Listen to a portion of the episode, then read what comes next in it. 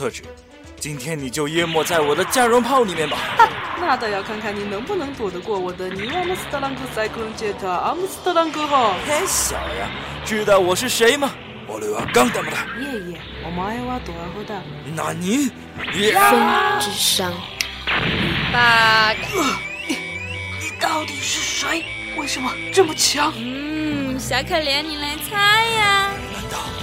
是你有毒？才才不是呢！是因为我这么屌，其实你不知道啦。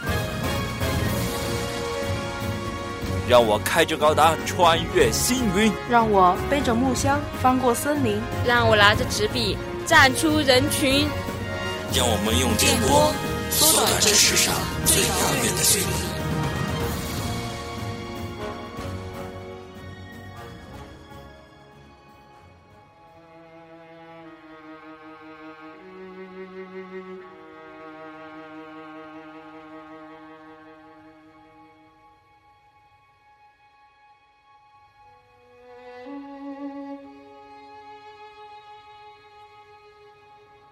好，大家好，欢迎收听全新的游戏专栏节目《Radio Game》，而我是你们熟悉又帅气，一准备录节目就感冒了的下午茶的 K 了。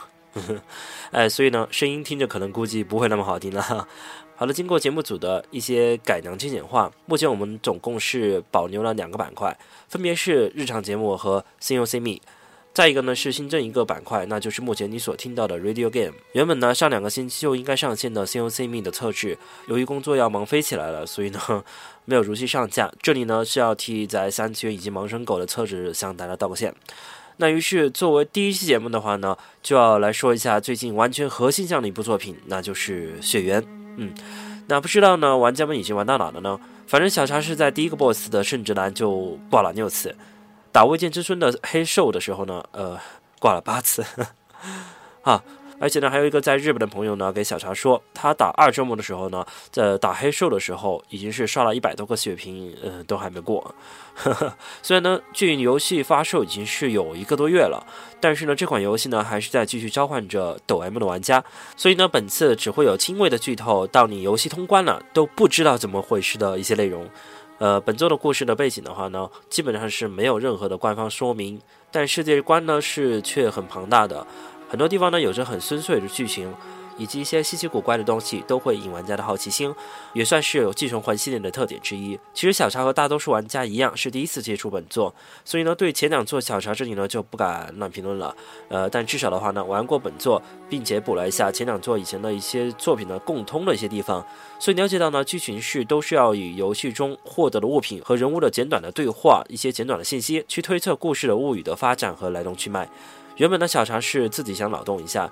但看了各大网站的脑洞后，还是觉得 啊自己太嫩了，所以呢，还是便决定从各大网站收集到的大多数比较认同的看法，特别是 A 九的 Reggie 所脑洞的一篇文章作为基础，来描述一下整个游戏的大背景，一直到玩家拿起手柄的那一刻起。嗯，当然这也是算作推测，呃，只是说比较综合化。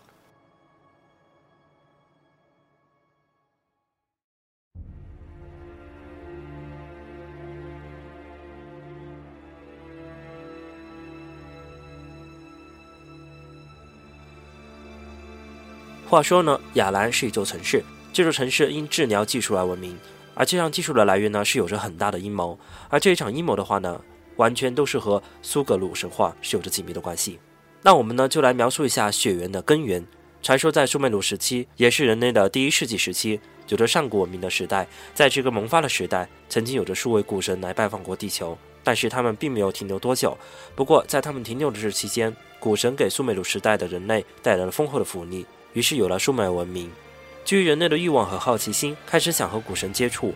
于是深邃地下迷宫，并制造金杯，通过一些不可告人的仪式来与神沟通。后来也是取得了巨大的成功。通过金杯，人类与古神的交流愈加频繁，获得了古神的智慧，并极大的加快了文明的发展和人类的进化。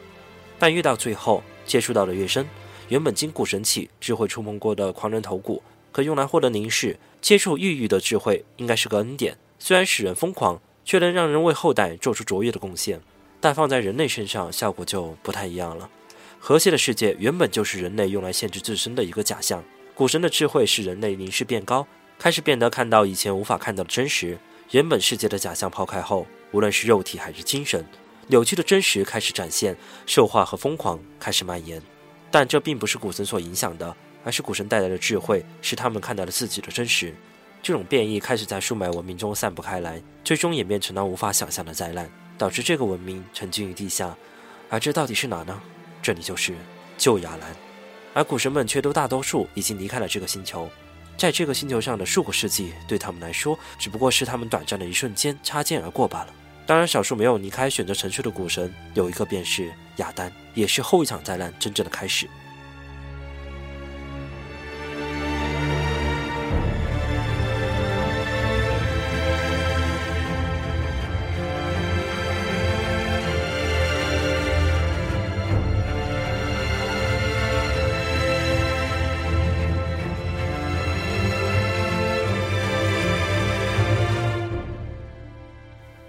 数个世纪过去了，古神的传说早已被人类文明所遗忘。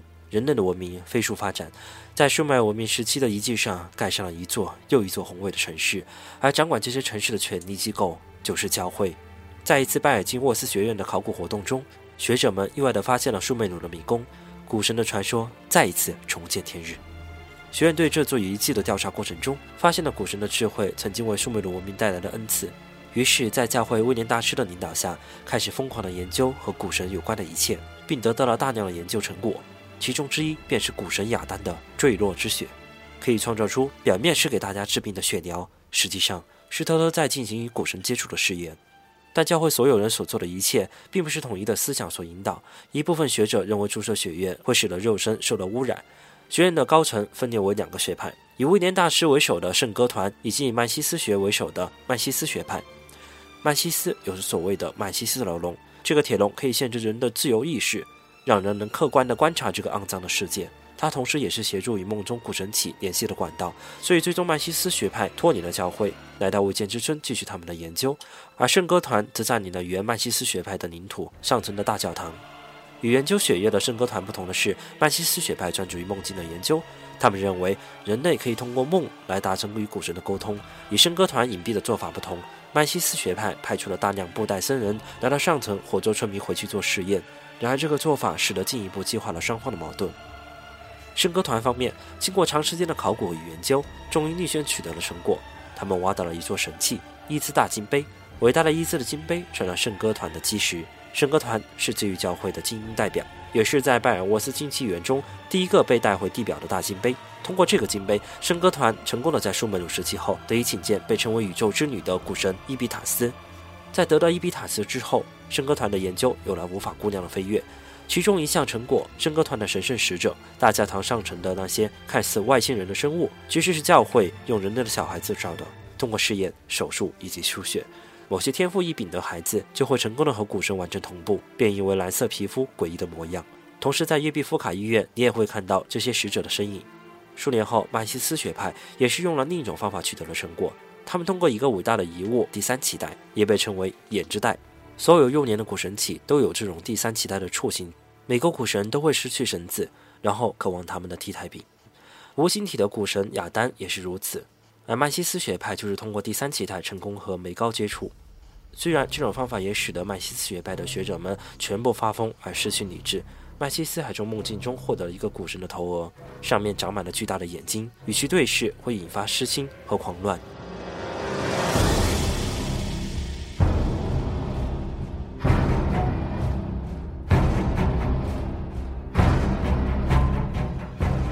虽然人们认为古神带来的是无上的智慧与真理，但其实古神来到地球并不是出于什么善意。这些古神曾经被一个更强大的存在体所封印，而失去了繁殖的能力。他们迫切地希望能找到一种可以获得凝视的生命体来继承他们的衣钵。这时，他们听到了人类的召唤。然而，在第一次苏美的文明中，人类并没有能够承受古神的意识，他们只有失望的离开，或者沉睡等待。随着时间的发展，当人类再次挖出苏美尔遗迹，并开始召唤他们的时候，他们知道这一次人类已经做好了准备。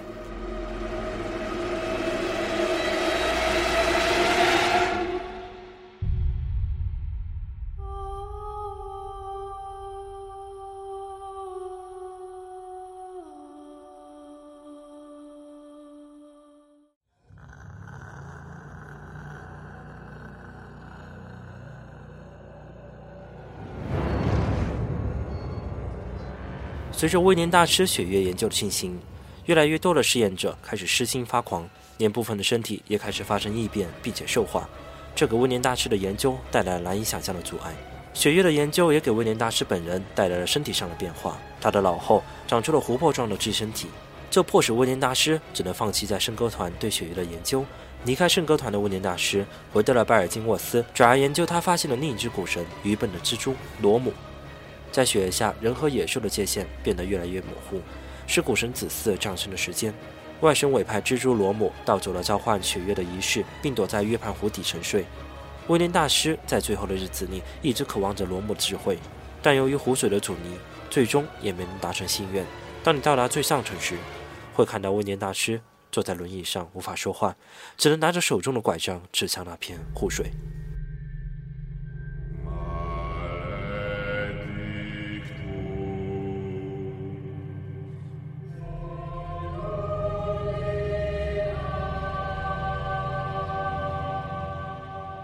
虽然威廉大师沉静了，但是教会的研究工作并没有停止。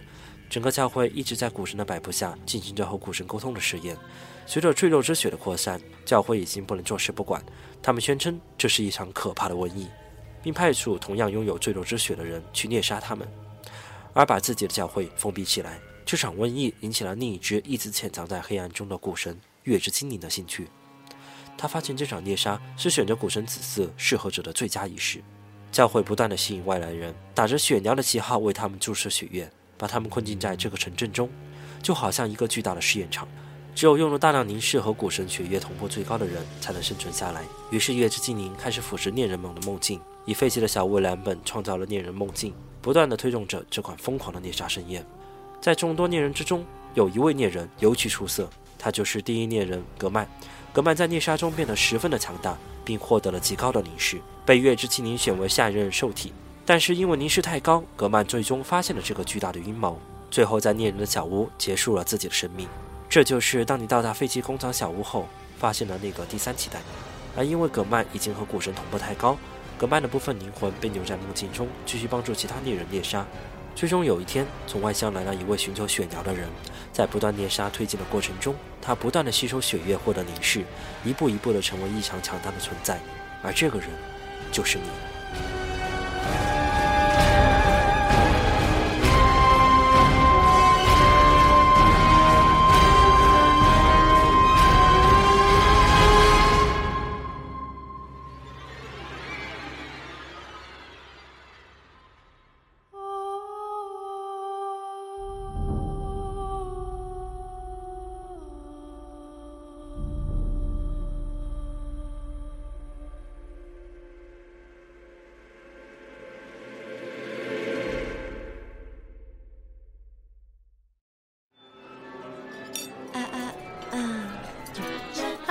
大家还喜欢我们的节目吗？那就赶紧关注我们的官方微博，了解更多信息吧。如果想获得最新的节目资讯，可以在您亲爱的爪机上下载荔枝 FM 客户端和喜马拉雅客户端，以及被窝深次元的客户端进行订阅。还可以通过微信公众号 FM 八四七九四进行订阅，就可以收到我们最新的节目推送哟。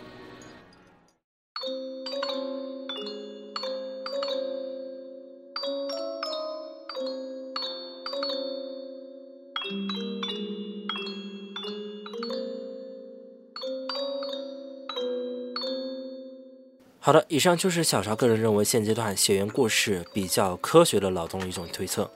如果同意的玩家呢，可以给我点个赞。呃，怎么点？嗯，可以给我们的节目点个赞。呃，如果有更好的脑洞推测呢，也可以艾特一下小茶。作为一款完全核心向的游戏，在这一个多月后还是保持着极高的新鲜感，还是非常令玩家欣慰的。何况那一百多万的销量成绩更不用多说，而且呢，还是建立在中途断货的基础上。好的，这里呢是我这么屌，其实你不知道 Radio Game 的第一期节目，我是主播下午茶的 Kilo。如果下期节目顺利没跑的话呢，我们这边会请到一位呃能白金、能 cos、能吐槽、能撕逼、能摄影，还能杀猪的女玩家兽菊，大家都叫她菊爷。如果能赶上时间的话呢，下期节目应该是在巫师发售后的几天后，那呢我们这边就要和菊爷来和大家聊一下巫师系列，不容错过哟。OK，最后呢，经过雪原这压抑的剧情，我们来听一首好听的歌曲，是雪原早期宣传时用了电视版的预告片的主题曲。这首主题曲并没有收录在《雪原》的 OST 中。于是小常呢就找来这首好听的主题曲和大家分享一下，是由美国女歌手 Ruby Friedman 演唱的《Hunt You Down》。于是我们下期节目再见，Goodbye, Good Hunter。